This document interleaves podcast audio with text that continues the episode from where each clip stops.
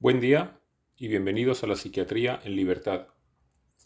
Al finalizar el capítulo introductorio, comentamos que las preguntas a responder son ¿Podemos llamar ciudadanos como el resto de los pacientes que padecen otras patologías a los enfermos mentales?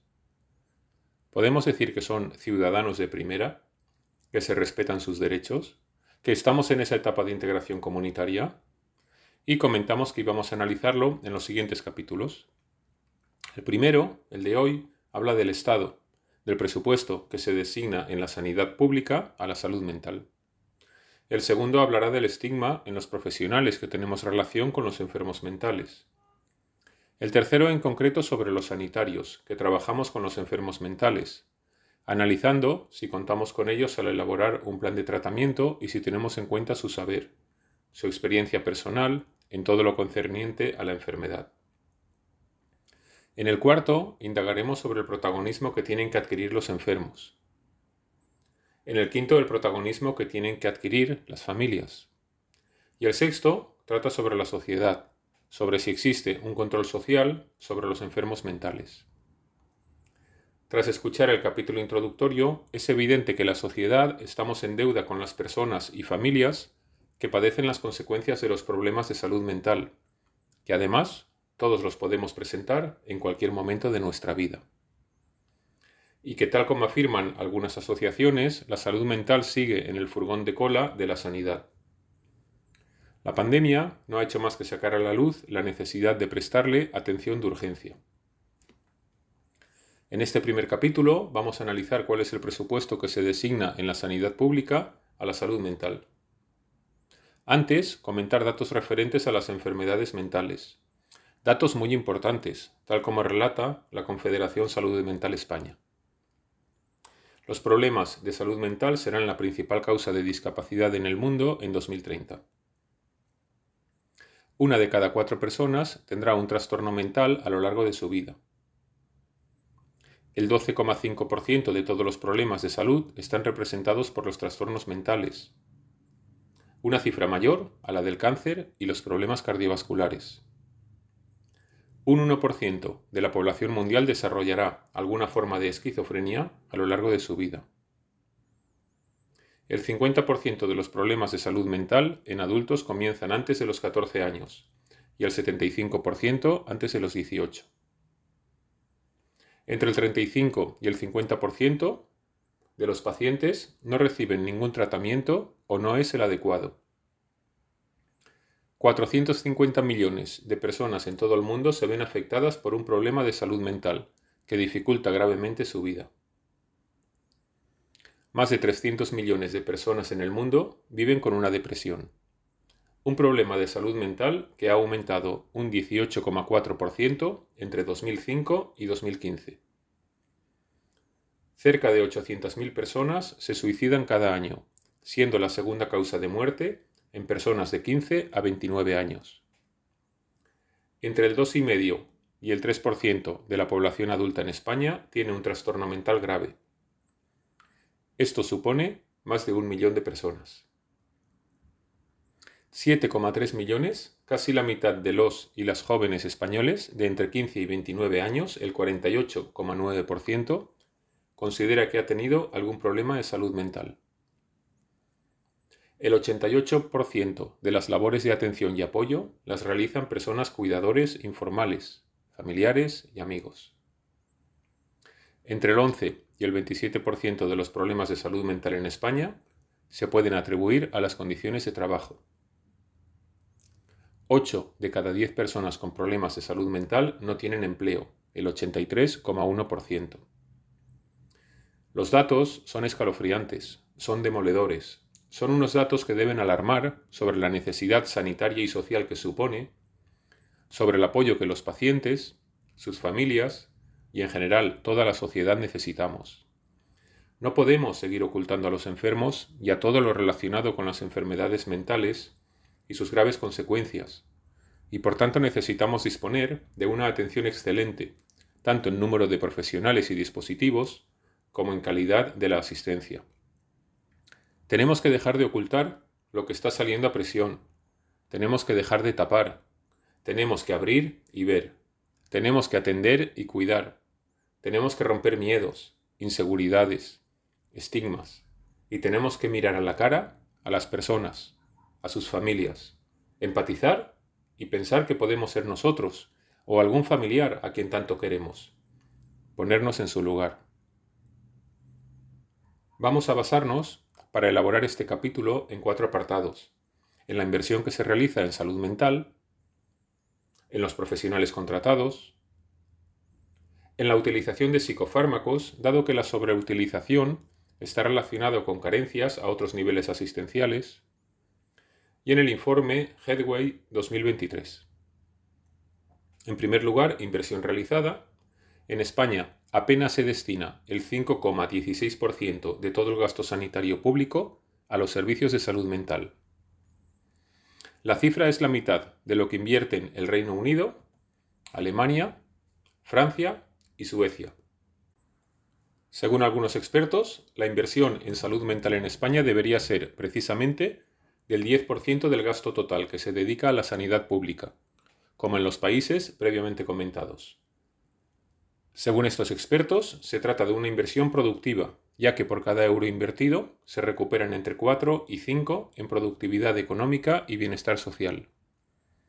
Y otras razones de mucha necesidad para duplicar la inversión en salud mental son que cada día 10 personas se suicidan en España y que la esperanza de vida al nacer de las personas con problemas de salud mental es de 10 a 20 años menos que la media de la población general.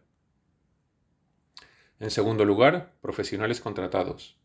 El porcentaje medio de psicólogos en la Unión Europea se sitúa en 38 por cada 100.000 habitantes, según el informe de la Organización Mundial de la Salud, actualizado con datos del 2017.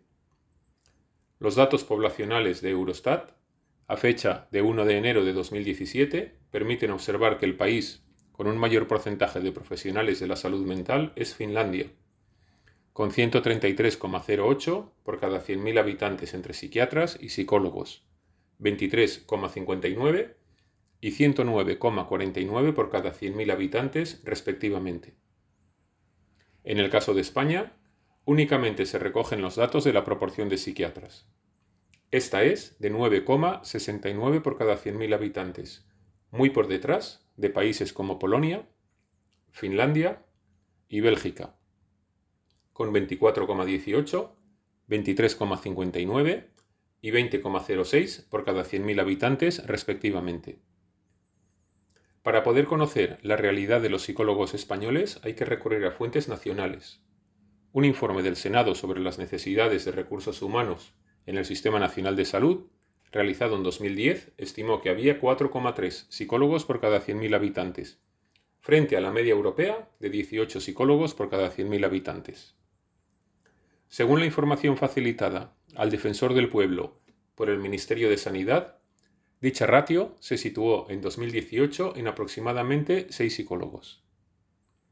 Esta proporción de psicólogos está muy por detrás de países como Finlandia, Alemania y Francia con 109,49, 49,55 y 48,70 por cada 100.000 habitantes respectivamente. La proporción de psicólogos y psiquiatras combinados da una tasa muy inferior a la de otros países de la Unión Europea.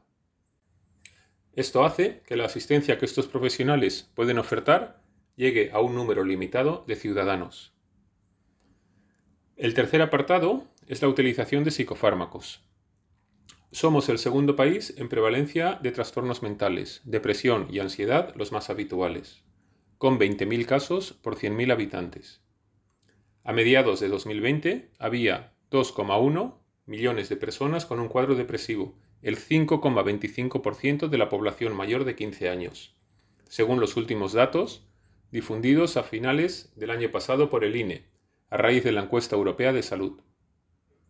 Más de 2 millones y medio de personas consumen psicofármacos a diario en nuestro país. En 2021, la venta de antidepresivos y ansiolíticos creció un 6 y un 4% respectivamente, desde noviembre del 2020 hasta el mismo mes de 2021. Los médicos recetamos 54 millones de cajas de ansiolíticos y 45,1 millones de cajas de antidepresivos entre enero y noviembre del año pasado. Somos, junto a Portugal, el país de la OCDE donde más psicofármacos se consumen. El último informe de la Junta Internacional de Fiscalización de Estupefacientes mostró en 2020, con datos prepandemia, que España encabezaba el consumo mundial lícito de ansiolíticos, hipnóticos y sedantes, que en 2020 aumentó un 4,5% y superó las 91 dosis diarias por cada mil habitantes. Existe una tendencia ascendente en el consumo de psicofármacos en la mayoría de los países occidentales. No es un problema específico de España. Ya era patente antes de la pandemia y tiene que ver con tres aspectos, señala Guillermo Laera, profesor de psiquiatría en la Universidad de Alcalá y miembro de la Junta Directiva de la Sociedad Española de Psiquiatría y Salud Mental. El primero es la medicalización de los problemas de la vida cotidiana, las reacciones emocionales negativas como la frustración, la rabia, el sufrimiento o la pena. Hemos desarrollado una intolerancia al sufrimiento que tratamos de calmar con fármacos. El segundo es la ampliación de los límites de los trastornos mentales, que han pasado de tener límites restrictivos a difusos. Y el tercero, la falta de acceso a intervenciones no farmacológicas. La pandemia ha acentuado esta tendencia, ha aumentado la demanda y, ante una atención primaria colapsada que no puede ofrecer alternativas, ha generado un incremento de estas prescripciones. Y en cuarto apartado, el informe Headway 2023, publicado en octubre de 2021, ha comparado diferentes temas relacionados con la salud mental en los diversos países de la Unión Europea y Reino Unido. Dicho informe se ha llevado a cabo mediante la colaboración de hasta 17 expertos en el sector de la salud mental, de entre los que encontramos una gran participación de investigadores españoles. Sus conclusiones. En primer lugar, el reporte de los expertos analiza el número de profesionales en materia de salud mental que hay en activo en la Unión Europea. En el caso español e italiano, solo se contabilizaron el número de psiquiatras, neuropsiquiatras para niños, psicólogos y enfermeros que estaban trabajando en 2020 en la sanidad pública. España se sitúa en penúltimo lugar, solamente por delante de Bulgaria. El número de profesionales en España no llega a los 50 por cada 100.000 habitantes. En segundo lugar, el informe también analiza las diferencias en materia presupuestaria de los diferentes países destinada a la salud mental en función del presupuesto para sanidad. Según se refleja, España solo destinaría un 5% de su presupuesto en sanidad a la salud mental en 2020, lejos de países como Alemania o Suecia, que invierten un 11,3 y un 10% respectivamente. En tercer lugar, el informe también lleva a cabo un análisis sobre los costes que suponen las afecciones de salud mental, y los cifra en 600.000 millones de euros, un 4% del PIB de toda Europa.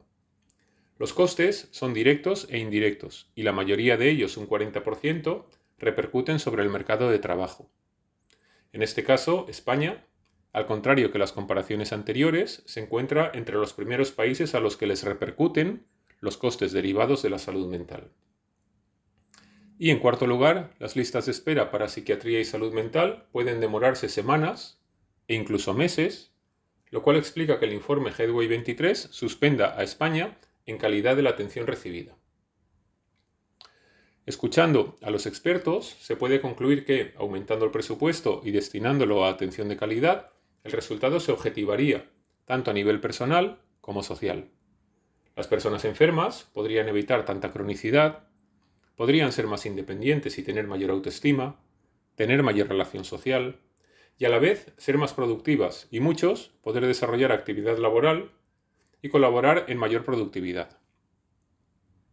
En este capítulo se han aportado datos objetivos, no solo en lo referente al porcentaje económico que se destina de sanidad a salud mental, o el número de profesionales comparándolo con otros países, sino también, como hemos visto, a datos clínicos, a la enorme prevalencia de las patologías mentales, a la dificultad de poder en muchos casos ser atendidas, o la dificultad para poder recibir una atención de calidad, a la necesidad de ser los familiares los cuidadores de los pacientes, a datos laborales, o mejor dicho, de dificultades para acceder a puestos laborales, entre otros. Dramas personales, dramas familiares, y deberían ser dramas de una sociedad en general, Dramas debido a que algo está fallando, algo estamos haciendo mal. No tengo experiencia en gestión clínica y por tanto, por dos motivos, por desconocimiento en el tema y por respeto a los expertos en ese campo, no puedo hablar sobre este tema en profundidad. Pero sí estoy trabajando desde hace más de 25 años como especialista de psiquiatría, dedicado a los pacientes, y hasta hace poco estuve casi 8 años dirigiendo el servicio de psiquiatría y salud mental de un departamento de la sanidad pública. Y por tanto, puedo hablar desde mi experiencia, porque la experiencia es muy importante, es necesaria. Y al realizar una estrategia en salud mental, por supuesto, deben estar los expertos en gestión, pero sin duda, también deben estar los profesionales clínicos, los pacientes y los familiares. Sí, sí, los pacientes y sus familiares también, por mucho que pueda escandalizar a algunas personas, aquellas que piensan todo para el paciente, pero sin el paciente. En mi caso, voy a esbozar algunos apuntes, algunas necesidades acuciantes, algunas necesidades urgentes que como clínico desde dentro se ven a diario. En primer lugar, necesitamos trabajar desde la lucha contra el estigma de dos maneras. Desde las escuelas, donde desde niños deben poder normalizar y abordar los temas relacionados con las enfermedades mentales con naturalidad, sin toda la carga negativa que lleva aparejada en la sociedad actual. Y también sensibilizando a la sociedad desde nuestra experiencia y la de los pacientes y familiares. En segundo lugar, necesitamos poder realizar una buena docencia de los profesionales en formación y para ello precisamos poder disponer de tiempo específico para poder realizarlo. De esa formación y de esos profesionales dependerá el futuro de la salud mental. En tercer lugar, a nivel de atención primaria, con tres medidas. La primera, Sabemos que por lo menos un 25% de pacientes que acuden al médico de atención primaria consultan por problemas relacionados con algún proceso mental. Son la puerta de entrada, la base del sistema. Necesitan poder disponer de más tiempo y de más formación en salud mental para poder realizar un abordaje más eficaz del paciente. La segunda, disponer de un psicólogo clínico en atención primaria facilitaría la coordinación con los médicos, quienes podrían derivar patología leve para poder tratarla en pocas sesiones de psicoterapia a nivel individual o grupal. De esa forma, personas con patología leve recibirían atención de calidad, eficiente y no se colapsarían las unidades específicas de salud mental. Y en tercer lugar, muchas personas acuden por malestar emocional y no es resoluble con una pastilla mágica. Mayor coordinación de los médicos de atención primaria con los trabajadores sociales, quienes pueden disponer de los recursos sociales en ese municipio puede ayudar a muchas personas. Pueden ser recursos que dispone el ayuntamiento, un centro social, trabajar con ONGs y ayudar a la persona a cubrir necesidades sin necesidad de psiquiatrizarla. En cuarto lugar, están las unidades de salud mental, donde trabajan los profesionales de salud mental a nivel ambulatorio y donde habría que implementar tres medidas. La primera, como hemos visto, necesidad de aumentar el número de profesionales de psiquiatría, psicología y enfermería. De lo contrario, un paciente tarda mucho tiempo en ser atendido y lo que estamos haciendo es cronificar su estado clínico. Necesitamos tiempo para poder ofertar un trabajo de calidad con resultados de recuperación personal. La segunda, completar las unidades de salud mental Muchas veces es la enfermera la que realiza a la vez funciones administrativas con lo que tiene que dejar de ocuparse en ese tiempo de sus funciones como especialista. Para poder ser eficientes se necesitan unidades completas que dispongan también de administrativo, trabajador social, terapeuta ocupacional. Y en tercer lugar, de este cuarto apartado, disponer de equipos de atención domiciliaria, en este caso combinando tanto la atención sanitaria como social. Es fundamental poder trabajar también en muchas ocasiones desde el entorno del paciente. Así se gestó la llamada atención comunitaria. En quinto lugar está el proceso de rehabilitación, con dos medidas. La primera, poder disponer de más centros de rehabilitación y dotarlos con más profesionales, tanto a nivel de centros de día como de viviendas tuteladas y de rehabilitación hospitalaria, para evitar las listas de espera a veces interminables, Dentro de varios meses o de un año probablemente sea tarde. La rehabilitación hace falta en breve periodo de tiempo tras el episodio agudo. Y la segunda, necesidad de trabajar conjuntamente, tanto los centros de rehabilitación como las unidades de salud mental, con los servicios de empleo. Por muy buenos profesionales que tengamos, por muy motivados que estén los pacientes en rehabilitarse, ¿de qué servirá si luego no se puede acceder a la integración comunitaria? A ser aceptados por la sociedad y a poder acceder al empleo. Porque según la Organización Mundial de la Salud, se define la salud mental como un estado de bienestar en el que la persona realiza sus capacidades y es capaz de hacer frente al estrés normal de la vida, de trabajar de forma productiva y de contribuir a su comunidad. En este sentido positivo, la salud mental es el fundamento del bienestar individual y del funcionamiento eficaz de la comunidad. No hablamos, por tanto, de realizar tratamientos para poder lograr una estabilidad cronificada, donde el 83% de las personas afectadas no puede encontrar trabajo, donde están señaladas por la incomprensión, la burla y el estigma, donde muchas veces el aislamiento no es tanto por la enfermedad, sino más bien por el rechazo y la exclusión de la sociedad. Necesitamos poder trabajar desde las escuelas, desde la sociedad, desde el empleo, desde la justicia respetando sus derechos. Necesitamos trabajar desde un abordaje global de la persona y para poder realizarlo hacen falta recursos. ¿Cuáles serían las consecuencias de una mayor dotación de recursos?